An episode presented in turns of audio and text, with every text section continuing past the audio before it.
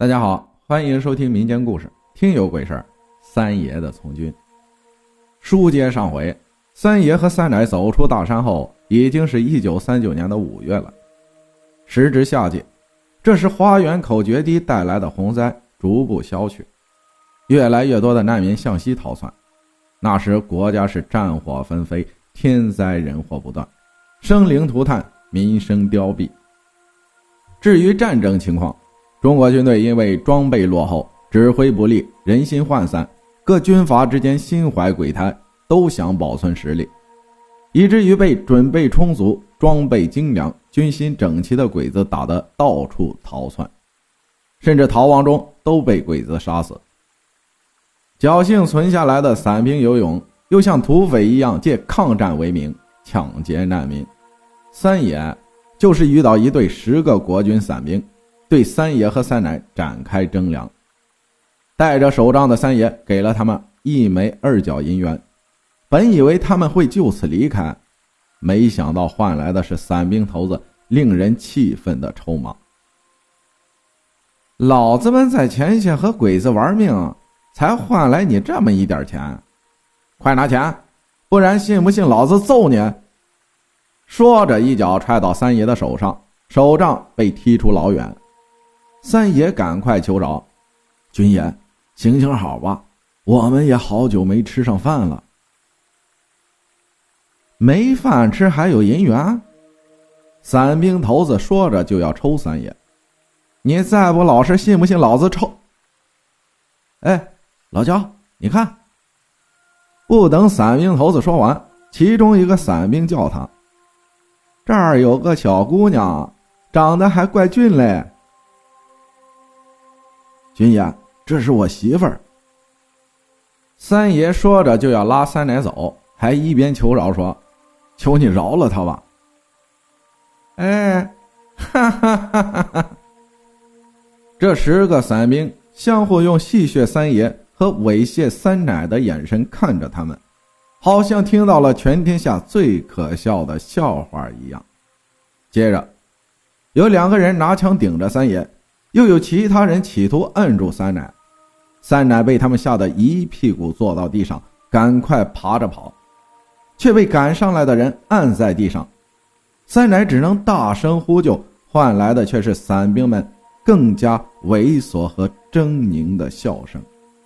三爷虽然害怕，这时也顾不上其他了。三爷偷偷从地上捡到一块手掌大小的石头。趁看护自己的兵淫笑的看着三奶受屈辱，眼神不注意三爷时，迅速朝其中一个人的太阳穴砸去。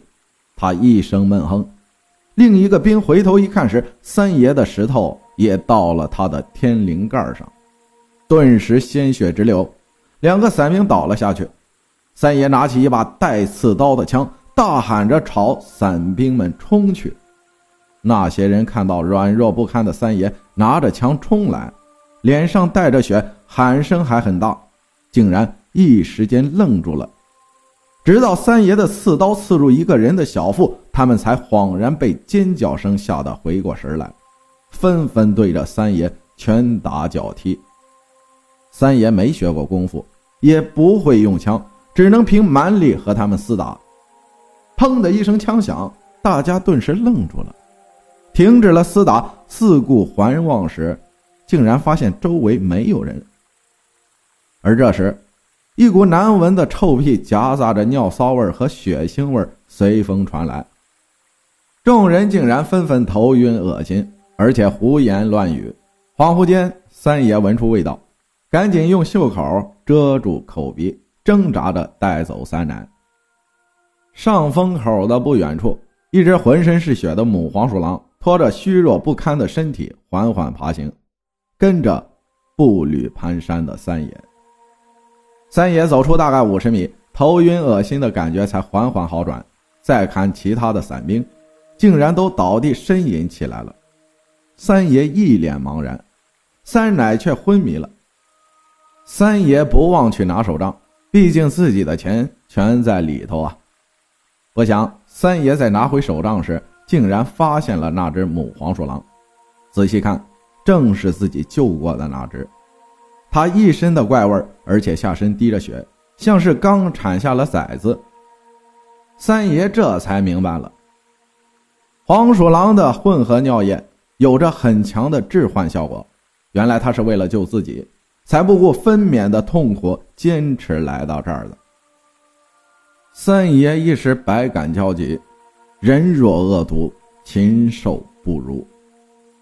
三爷把自己的衣服脱下来，撕下来一块布。弄湿掩住口鼻，然后把母黄鼠狼放到衣服里。母黄鼠狼虚弱间投来一丝感激，并把头看向一侧的石头。三爷才想起来他的小崽子，就赶快去找到他的五只小崽子，一同带走。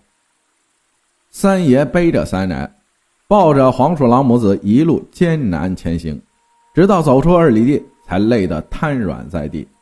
而这时，三爷被黄鼠狼的气味弄得头晕眼花，眼泪鼻涕和汗水直流，大口喘气儿都是一种奢侈了。母黄鼠狼带着自己的幼崽走到一边，三爷慢慢好转了点他自己找了片脏水坑洗脸，用水泼醒三奶，还拿出自己的药粉给黄鼠狼上药止血。三爷说出了黄鼠狼产后舍命相助的缘由。还介绍黄鼠狼投断肠草的事儿，三奶竟差点给这黄鼠狼跪倒磕头。三爷和三奶忍着气味带黄鼠狼找了一个山洞，给他们安家。三爷和三奶也找地方安歇。当晚，三爷竟然梦到了一只白色的黄鼠狼，对三爷表示感谢，并说：“感谢你当初不杀之恩。”我们黄鼠狼也修道，懂得一命换三恩，眼下已经用引路、投毒和救命报答了三爷，不想今天又欠下了六条性命的巨债。哪里哪里，三爷连忙摆手说：“今日要不是黄大仙冒着一时多命的风险及时搭救，哪儿还有我的今天？滴水之恩当以涌泉相报，今天。”是我欠了你一大恩情啊！好，好，好，黄鼠狼继续说道：“现在人心不古，唯一能活下来的就是从军。今天的那帮混蛋已经被军队抓住杀死了，你明天投军吧。”说完，黄鼠狼就消失了。三爷本来就是害怕打仗才出逃的，今天的事情。让三爷对当兵更没期望。次日，三爷带着三奶继续逃亡，却还是被在豫北山区休整的国军抓了壮丁。三爷无奈，只得把手杖留给三奶，让他自谋生计。如果八年后无讯息或者不相见，可以另嫁他人。说完，他们洒泪分别。值得一提的是，三爷出生姓林，熟悉药性，且识文断字。很快从壮丁里脱颖而出，他不仅和别人训练打仗，还负责协助救死扶伤，带头寻找水源和食物，很受连长的重视。有一天，部队没有战事，三爷因为带着大家找了很多野菜野果，大厨老班长带着大家做饭做菜，大家难得清闲，就准备做顿丰盛的晚饭来犒劳大家。当天晚上的饭菜格外丰盛。大家也难得吃了顿饱饭，甚至还有所剩余。当晚，战友栓子说，竟然发现有人来偷吃剩饭，带着三爷去抓贼，竟然来到了一片坟地，被偷的剩饭竟然在一个个的坟头，这不由得让三爷二人倒吸一口冷气。难道是战死的兄弟们饿了？三爷想想白天，确实没有给阵亡的将士。祭奠。于是他跪下磕头说：“各位弟兄，没有你们，我们可能早死了。今天我们没有祭奠，特来道歉。但是粮食珍贵，你们享用完了，可否让我们收走？”果不其然，来了一阵凉风，不知是不是幻觉，风中夹杂着丝丝笑声。栓子就想直接去拿走那些饭菜。被三爷一把拦住了，小声对他说：“现在大家正在享用晦气冲天，你要是带走，肯定被毒死。等明天天亮，我驱赶饭菜上的晦气后，大家才能享用。众弟兄，明天我将为大家做场法事，望大家安息，保佑我们多杀鬼子。三爷说完，磕了四个头就回去了。次日，三爷报告连长，以祭奠为名，为英灵们做了法事。晚上，一位士兵找到了三爷，说自己的一个老乡因为挂念家里的老小，临阵脱逃，被就地正法，并草草埋葬，遭大家唾弃。希望三爷帮忙超度他的亡灵。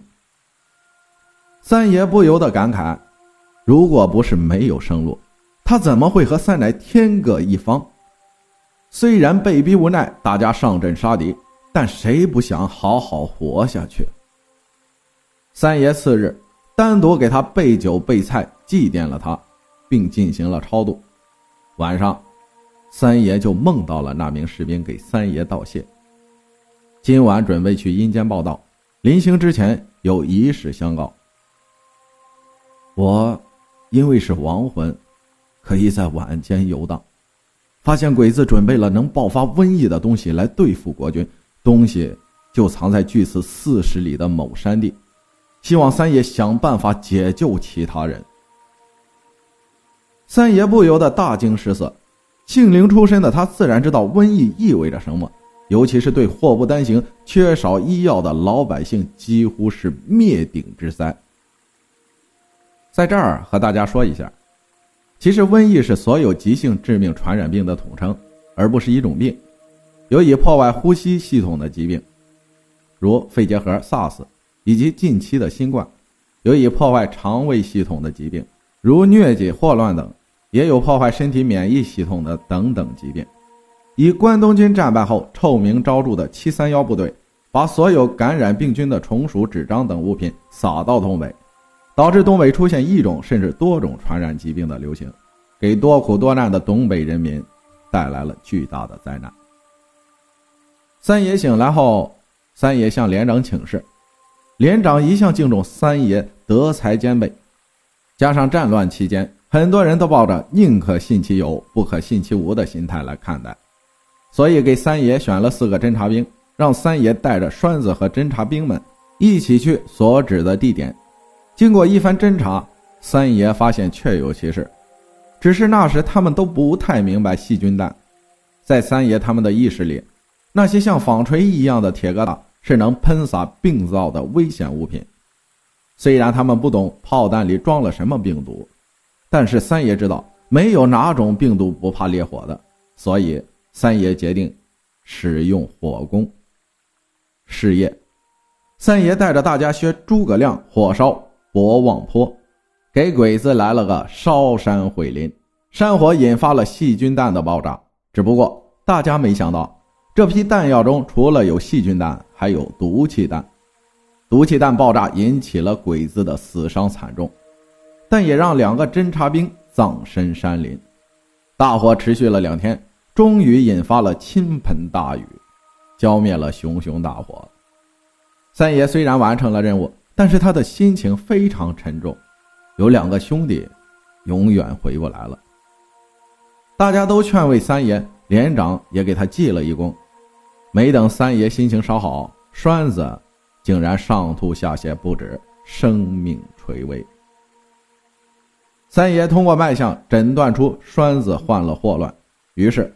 立即用针灸遏制病情，开出药方，让大家找来草药。三爷调制玉舒丹和红灵丹等药物，并告知霍乱的厉害，让大家做好防护。当年的三爷刚十八岁，只是凭借书上积累的知识，竟迅速的救回了栓子，遏制住了霍乱，甚至还给周围的百姓发药防控，给逝者超度亡灵。虽然三爷总会被晦气的脏东西缠身，但是他总有办法化解。此后，三爷变成了军医，并兼职超度亡灵，直到后来战败逃难回家，遇到三奶，俩人才破镜重圆。感谢艾米尔分享的故事，谢谢大家的收听，我是阿浩，咱们下期再见。